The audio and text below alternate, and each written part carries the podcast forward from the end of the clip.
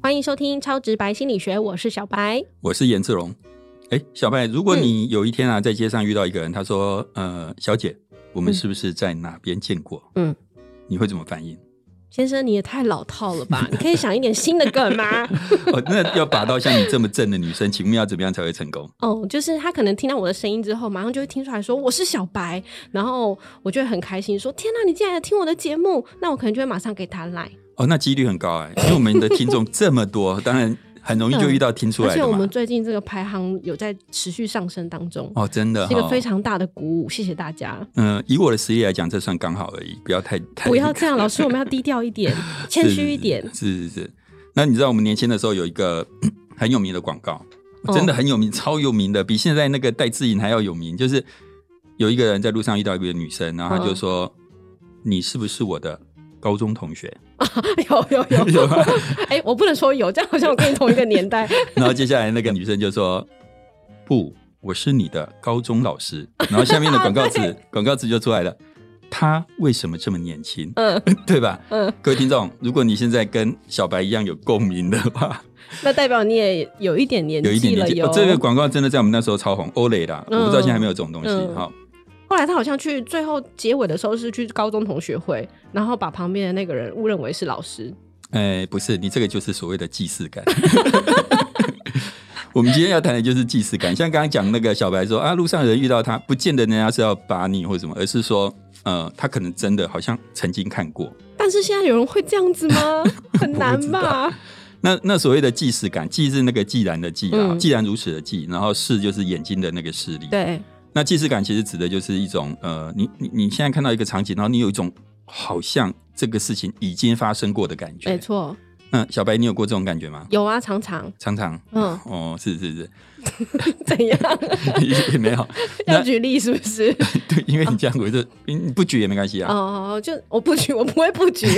老师，你可能要注意一下，我不会。好好。没有哎，我觉得你有可能会，谁知道呢？这个时代，对不对？什么雌雄莫辨嘛？什么东西啦？对，那呃，我我讲一个我自己的例子哈，就是说那个，因为我我算是喜欢看棒球。那你以前年轻的时候，就是事实上是比较能够呃，没有任何其他额外目的的支持某一个球队。比如说，比如说我曾经支持过兄弟象，哦，没有蓝牛熊啦，蓝米狗，因为我是喜欢陈金峰啦啊。可是真的，随着年纪变大之后，你越来越不太能够，呃，就是说所谓的呃，完全没有其他，就你要很认真、很热情的支持一个东西，变得越来越困难。不是只有棒球，很多事情都这样。那怎么办？可是我想继续看棒球，所以我后来就会开始去买运动彩。哦，我有一天要下注的时候，那天可能是统一师对兄弟象，对，那我觉得兄弟象会赢，我要下注。突然之间既视感出现，我觉得我下过这个注，而且下的是兄弟象，最后输了。什么什么？你梦过是不是？就是既视感，你觉得发生过？嗯，我就立刻把我的下注从兄弟象改成同一师。对，结果结果我们要待会再讲。我现在怕听众待会就给我们关掉，所以听众你要听到最后哦。没有啦，我我待会再讲，是因为我们待会有一段讲到预测这件事情的时候，我再讲结果给大家听。好，好啊，反正我就是本来要下那个兄弟象，结果后来改成同改成同一师，因为我有既视感。嗯，好。那我想很多人可能多多少少都有过这种，呃，好像某个事情曾经发生过的既视感。这个既视感其实是来自于外文嘛，它的外文发音很好听，就是 deja vu。deja vu。对，我我不是很确定我发音对不对，不过很多东西只要发成法文，似乎都蛮不错的。对啊，都需要很浪漫的感觉。对对对，那既视感其实它在法文的意思是，呃，已经看过了。哦。所以就好像我现在历经了一个。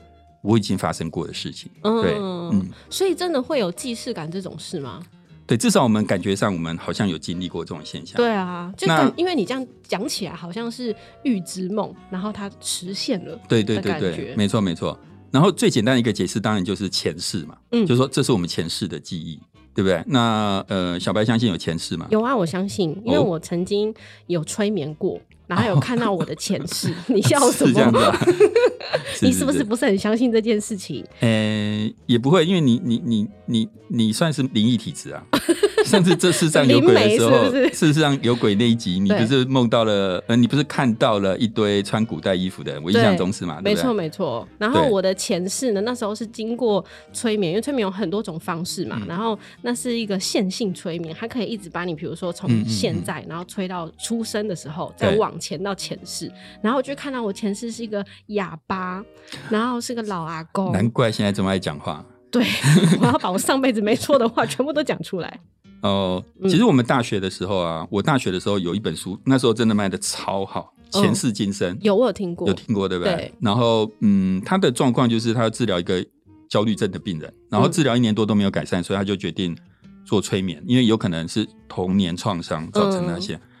结果他就追溯到他童年创伤，然后也处理了，还是没有好。嗯，他想说那会不会是更小的时候？他就往前追，这一追不得了，追到了前世。哇！而且那个。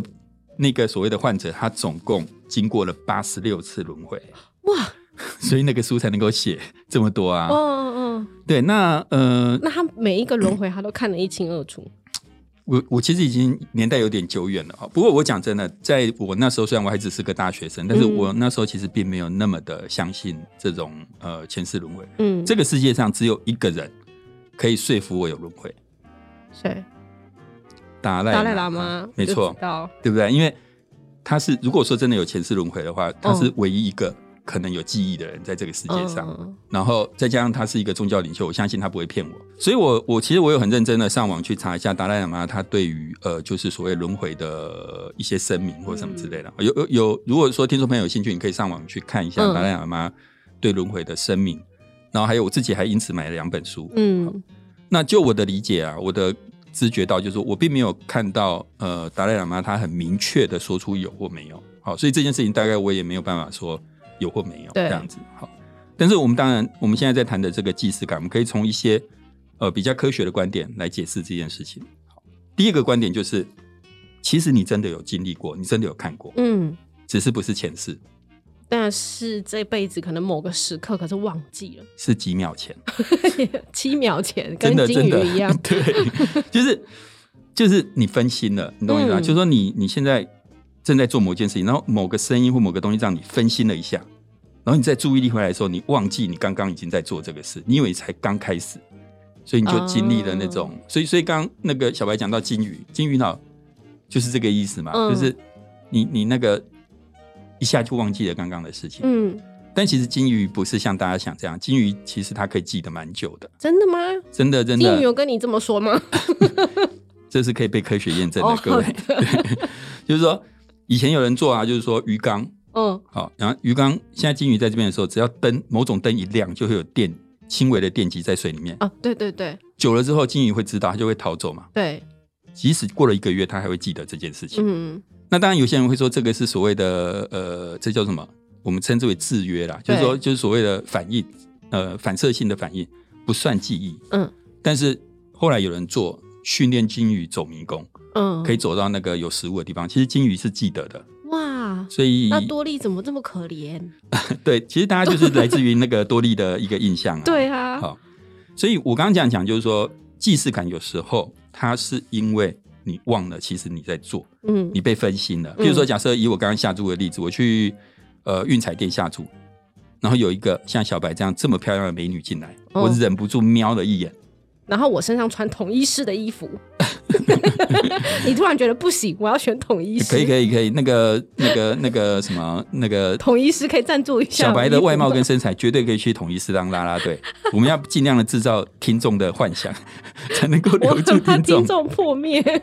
然后我可能我这样看一眼，然后回来之后，我以为我刚刚没有在下注，我以为我重新开始，然后你就产生了一种既视感。好，所以这个就是所谓的。呃，第一种解释，你其实是分心了。哦，那第二种解释是那个对记忆的重组。嗯，什么叫对记忆的重组？我讲一个，以前我的导师班，这是我导师班做过最窝心的一件事情。导师班他们毕业的时候，是不是都要发那个叫做要呃谢师卡？对。我讲到这个，我顺便讲一下，其实现在疫情，很多所谓的谢师的活动都取消了。对。其实我讲真的，我们老师不是爱吃这种东西，事实上每次吃都有点尴尬。嗯，可是我觉得疫情真的让我们跟学生最后能够跟他们说说话啦，或什么的一个机会没有了。真的真的，我觉得这个很很很很可惜耶。对，那那时候我的学生，因为那时候还没有疫情，然后我的导师班学生他们就发那个呃邀请卡，邀请老师去谢师宴。那因为他们知道老师就是喜欢晨雾嘛，嗯，他们就谢师卡片上面就用了主题就是金城武，用一张金城武很帅很性感的。照片，那我就觉得很开心，我就把它 PO 在 FB 下面留言。我朋友就留言，虽然很不甘心，但是真的有点像。哎，各位听众，这是事实哦。嗯，我朋友这样留言。那我现在重点是这样，事实上我当然不太可能长得像金城武那么多。如果这样的话，我就不用在这边 这么辛苦的录 Podcast。说说的也是，对。那可是为什么大家觉得像，或是至少那时候觉得像？因为，嗯。看久了就会觉得像了。不要老是什么都在看久，因为譬如说你可能只有某个地方有点神韵的相像，譬如说你的眼睛可能大大的，眉毛比较粗。哪里最像金城武？我的内心深处。什么？我的灵魂。所以散发出来整个人的气质就是金城武。对对对，就说你其实可能只有某个神韵，或是甚至某个脸部的器官像，像我的眉毛比较粗，眼睛比较大，也许这个地方像。可是我们会扩大那个。小小的线索，它会被你扩大解释。嗯，好，那其实既视感它就有一点这种味道，就是你过去曾经有某一个元素跟现在这整个情境有一点像，嗯，可是你把它做了扩大的一个解释，嗯，然后有一个很有趣的研究是，它是用梦来讲这件事情，我觉得这个研究也真的也蛮厉害，蛮有趣的啦。哈，你有看过鱿鱼游戏吗？有啊，木工花过期皮尤思密达。哎，你真的很有才华，还会韩文，刚刚会法文呢，不像我，我除了这张脸以外一无是处，非常的 international 呢。然后有一天晚上啊，我太太就说啊，我因为有时候想睡的时候却没有睡意，就嗯，不然我们看个剧，看个鱿鱼游戏再睡。看完之后，我太太就说她觉得很后悔，为什么看了受不了，看了不得了，就睡不着了？不是，她怕我做噩梦。因为鱿鱼游戏，说实话是有点负面的，那你很血腥啦。对，然后你带着这种负面东西睡，其实是会有一点，有一点可能对你的睡眠不好。嗯，我太太就觉得她有点后悔找我看，我就说没差，因为我根本几乎不会记得我的梦。那。现在来了，为什么有些人会记得梦，有些人不记得？据说是睡得好就会忘记你的梦啊，睡不好就会把梦记下来。嗯，可能是这样子。好像那个哇塞心理学的蔡宇哲老师就是这方面的专家。是，我不算是这方面专家，但是有一种说法是这样，就是因为梦通常是比较没有逻辑的，所以你的脑子里面没办法记没有逻辑的东西。如果你是很在意逻辑性的人，或是你的逻辑性很强的，你不容易把没有。逻辑或是那种零碎的片段组合起来。哦，那这个研究我觉得它很有趣，就是它其实样本不多，只招五十八个，可是它结果很戏剧化。嗯，他招五十八个人来问他们记不记得自己的梦，其中有十个人说他不记得，他几乎不会记得。对，好，那接下来他问他们，那你曾经有既视感的经验吗？有吧，应该很多人都有吧。这十个人全部说没有，不曾有过。也就是说，你很难把梦的东西组织起来，记在脑海里的人，就比较少有既视感。对你也不容易有既视感。那这就是我刚刚讲的，既视感有时候是我们对零碎的东西的扩大解释，或是重新组合。对。那既然你是不容易把这些东西组合起来的，你就不容易有既视感。嗯。好，所以像这样的一个一个呃，我刚刚讲这个梦的研究，其实就是大概就是这个意思。好，就是说呃，既视感很可能是我们对一些零碎的记忆或是一些小线索的扩大解释。那我就是一个很容易有既视感的人呢，因为我超容易把梦境里面的东西记下来的。哦，真的哈。对啊，所以大家可以有趣，有时候可以试一下，其实你可以练习把梦记下来，就是在弥留的时候，弥留，努力的回想我到底刚刚在梦里面做了什么事。你那个叫寤寐，不叫弥留。同学，这两个不太一样，你知道吧？寤寐跟弥留真的不一样。那老师也有一些说法是说，呃，是既视感。表示就是我们现在经历的事，之前就已经经历过了。那可是你刚刚说的既视感，好像某一个程度又是可以预测未来。对，很多人会觉得说，呃，我既然有既视感，我应该知道接下来发生什么事。对啊，对不对？就像刚刚嘛，我就已经知道兄弟象会输，会输，我要改压统一师嘛。嗯。那你知道？你觉得？你知道？你觉得我有没有成功？我觉得哦，好难哦，因为我对棒球才没有很熟哎。反正我成功了。简单来讲，哇。有没有说明了既视感可以预测未来？不是因为刚刚有走进一个很漂亮的店员，所以你买了统一师。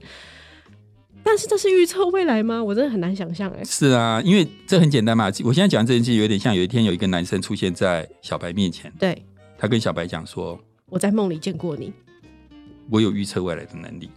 我不相信，我做给你看。如果我做出来，你就嫁给我。”结果他就丢硬币，他说：“我相信下一次是正面。”一丢正面，嗯，他有没有预测未来？没有，一半嘛，几率嘛。也是啊，兄弟象跟同一师赢的几率不是一半一半吗？嗯，所以虽然发生了这个事情，我们很容易就觉得，你看吧，我曾经发生过这件事情，我预测了未来，其实那只是几率的问题。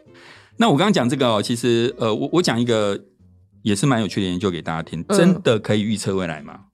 我们就就就就有人做了一个这样的研究，就是说，呃，我们现在是不是疫情都不太能够出国？对，有一个出国或是去旅行的方法是。带 VR，对不对？嗯，带 VR 你就好像出国了嘛。好，那我们现在就找受试者说，我们现在用 VR 让你去旅行，带你去逛两个公园。嗯，那我们就开始去逛第一个公园，叫 A 公园，然后可能就前进啊、直走啊、左转啊、上坡，旁边有花花草草。嗯，结束。接下来呢？好，那我们去另外一个公园，叫呃 B 公园。嗯，一样，你又是会走路走来走去。重点来了，B 公园的格局跟 A 公园几乎是一样的。嗯，只是把一些东西换掉，比如说呃。就是呃，墙的颜色可能从粉红色换成黄色，然后本来的小树丛改成小花丛，嗯，以此类推。其实两个东西虽然你不不会很很立刻察觉它是一样，但事实上它非常的像。嗯，那受试者在逛 B 公园走到某一个路口的时候，我们叫他停下来，问他第一件事情：你有没有一种既视感的感觉？嗯，有些人就说他有了嘛。对啊。好，好，那。接下来就因为那是一个路口，对不对？接下来我就问他下一个问题：那你觉得你能不能猜出下一个路口要左转还是左右转？有既视感的人会觉得他可以猜得出来。嗯，如果你没有既视感，你会觉得嗯，这种我可能猜不出来。可是如果你是认为自己有既视感，你感觉到既视感的，你会觉得我可以猜得出来，因为我好像来过。嗯，好，那第三个问题就是，我们就叫他真的猜了。你觉得他们会猜的比较准吗？有既视感的人会吧？没有。你以为你有既视感，嗯，所以你可以猜出来，但结果其实也不一定可以。其实没有啊，对，其实这只是你的 illusion，这只是你的一个，这叫做什么错觉？嗯，就你产生既视感，就像刚刚我我产生既视感，我觉得哎兄弟象应该会赢，或是统一是会赢，然后后来我也猜中，可是其实那是我的错觉，我并没有真的能够预测未来。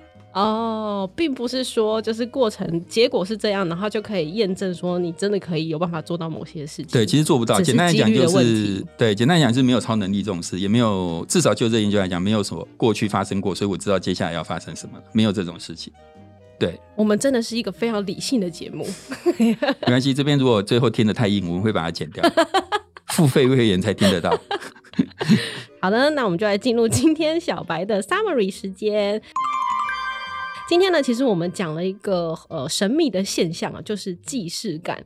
那相信有很多人可能都有过这样的经验，很多人可能会想说是前世的记忆，或是平行时空等等的这个方式哦。最近平行时空真的还蛮多的耶，什么多元宇宙啊之类的这种概念。那心理学又是怎么样看待这一件事情的呢？其实第一个解释就是注意力的转移，就是我们。只是因为在做某一件事情的时候，中间被其他事情短暂的打断，再重新回来的时候，你就忘记了本来就在做这件事了。就像严老师买运动彩券的时候，可能因为看到小白美女经过，然后就分心，在回神的时候，他以为买了运动彩这件事情之前发生过，所以他就以为有了既视感这件事。那第二个解释呢，是对记忆的扩大解释。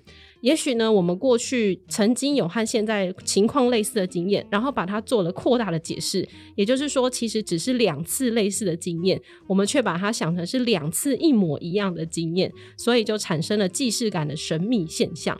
那最后呢，如果既视感真的是过去曾经发生过的事情重新再发生，那我们我们应该能够预测接下来发生的事。可是研究也发现说，即使你有既视感的感受，我们也没有办法预测接下来的事情啦。